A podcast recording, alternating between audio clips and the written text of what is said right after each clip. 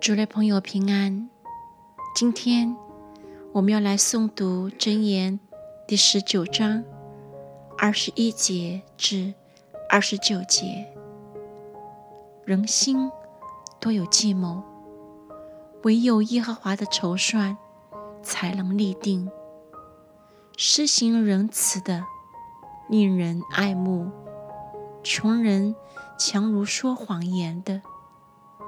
敬畏耶和华的，得着生命，他必恒久知足，不招祸患。懒惰人放手在盘子里，就是巷口撤回，他也不肯。鞭打亵慢人，愚蒙人必长见识；责备明哲人，他就明白知识。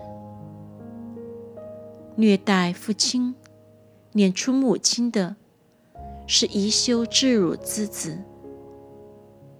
我儿，不可听了教训而又偏离知识的言语。